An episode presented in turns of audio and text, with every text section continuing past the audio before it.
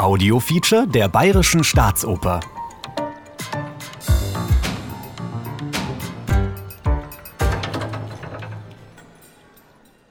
Ein Mensch. Er stirbt. Viel wird gestorben in der Oper, fast immer, wenn es nicht gut ausgeht durch Gift und Dolch, an Lungenkrankheit oder an gebrochenem Herzen, aus Liebe oder aus Versehen. Der Tod kommt, wenn es nicht weitergeht, er kommt als Erlösung oder meistens nicht, nämlich als vor allem dramaturgische Lösung. So buchstäblich, so tatsächlich wie in Georg Friedrich Haas Oper Thomas, so nah kam er nie. Ein Mensch im Sterben, so wie heute meistens gestorben wird, in einem Krankenhausbett. Wir werden Zeugen seiner letzten schweren Atemzüge, es ist die finale Anstrengung eines Körpers, schon hört man das Rasseln der Lunge.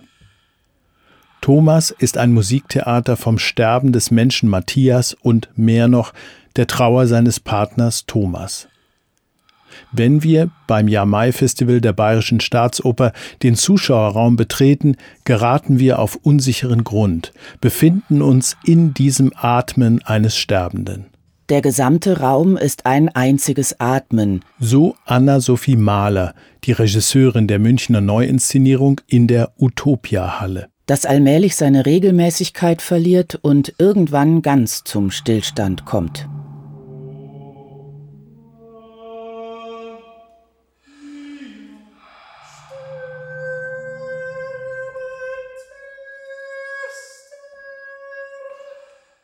Sonst kommt der Tod am Ende. Hier ereignet er sich zu Beginn. Es geht um den Verlust des geliebten Menschen und um das Leben mit diesem Toten. Händel Klaus, der den Text zu Thomas geschrieben hat. Es geht wirklich um den Abschied am Sterbebett. Es geht um die Waschung, wirklich Glied für Glied dieses Menschen, um Abschied zu nehmen und auch um ihn zu reinigen vom Leben.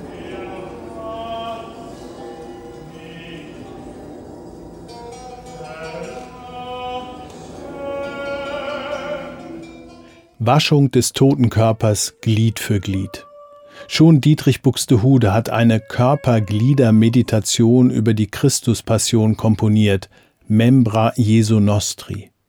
Mit Thomas steht Michael am Totenbett, ein Krankenpfleger und mehr ein Begleiter, der den Namen des Erzengels nicht zufällig trägt, Michael, der Seelenwäger der Offenbarung des Johannes. Haas gibt ihm die Zwischenwelt-Stimmlage des Countertenors.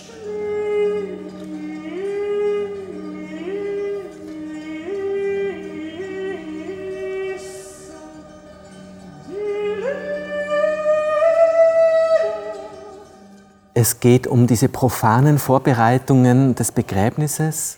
Es geht ganz wichtig, ganz als Herzstück um die letzte Nacht, um die Totenwache um eine Zwiesprache, die voller Gewissensbisse, voller Reue ist, voller Bedauern, voller Schmerz über Entgangenes, auch über Verrat. Und der größte Verrat ist, glaube ich, für den Thomas, für den Überlebenden, dass er weiterleben muss. Der Schmerz des Weiterleben-Müssens, wenn der andere geht, das Bewusstwerden all dessen, was nicht gesagt und getan wurde, als es noch möglich war, für das Paar Matthias und Thomas eine gemeinsame Fahrt nach Krakau. Das Bedauern über einen kleinen Verrat, ein leckeres Apfelmus nicht geteilt zu haben. Die Vergeblichkeit, sich an das letzte Wort genau zu erinnern.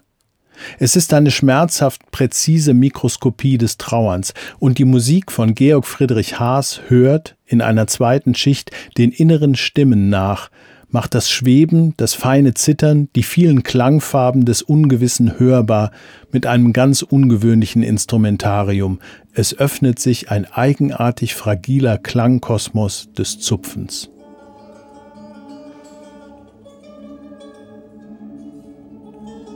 Zither, Gitarren, Cembalo, Harfe, Mandoline, dazu Akkordeon und Schlagwerk, mikrotonal versetzt, dem tonalen Ohr mit viel Kunst fremd gemacht, wie verstimmt.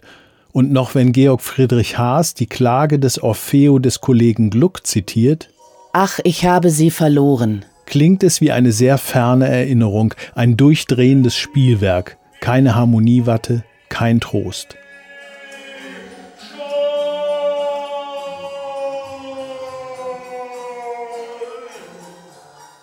Wie auch die Instanzen des verwalteten, gut organisierten Todes dem Trauernden kein Trost sind, so bemüht, so mitleidig oder professionell sie auch reden und tun, Dr. Dürer, der den Tod feststellt, und sein Famulus.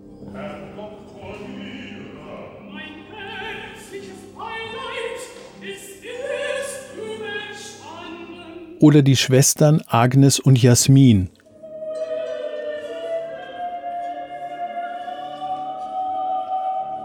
die den Leichnam waschen und umkleiden. Wir hören ihre Stimmen, wie Thomas sie hört, wie sehr weit entfernt.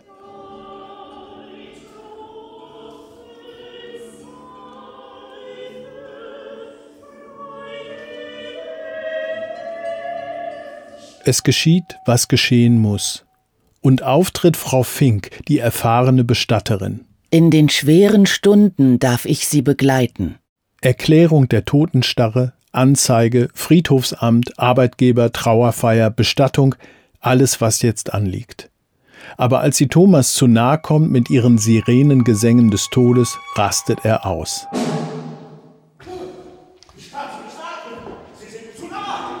Fein oszilliert, was im Sterbezimmer des Matthias zu hören und zu sehen ist, zwischen der sogenannten realen Welt und ihren Besorgungen und Beileidsbanalitäten – und der Durchlässigkeit für das extrem Übernatürliche, als dass uns das Sterben in einer Welt vorkommt, die den Tod abgeschafft hat.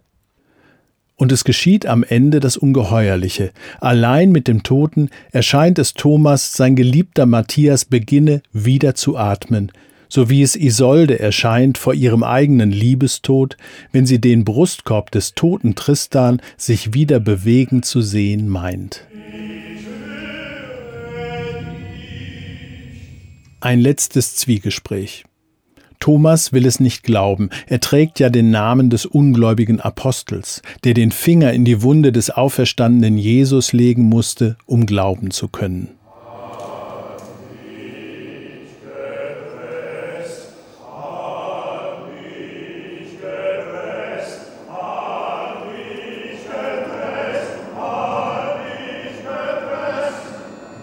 Bestimmt hat Georg Friedrich Haas die Wucht der großen Passionsmusiken genau studiert. Sein Thomas kommt dem Tod sehr nah, näher womöglich, als es die religiösen und traditionell musikalischen Trostangebote können. So geraten wir, Beobachtende des alltäglich Ungeheuren eines Menschensterbens, durch die Echostimmen aus dem Orchesterherzen, das hier die Bühne ist, in den Kopf des Thomas.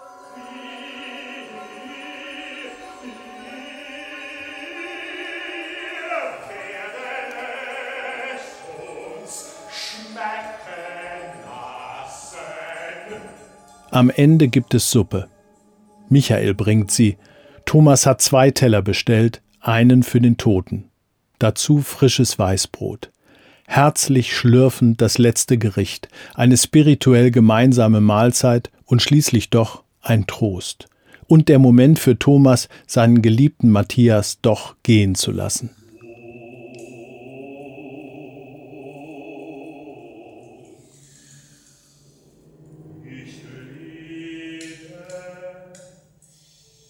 Und wie eine Antwort klingt in der Münchner Jahr-Mai-Inszenierung eine 400 Jahre alte Musik herüber mit der Schmerzensreibung einer kleinen Sekunde. Claudio Monteverdis Lamento d'Arianna, Lasciatemi morire. Lass mich sterben.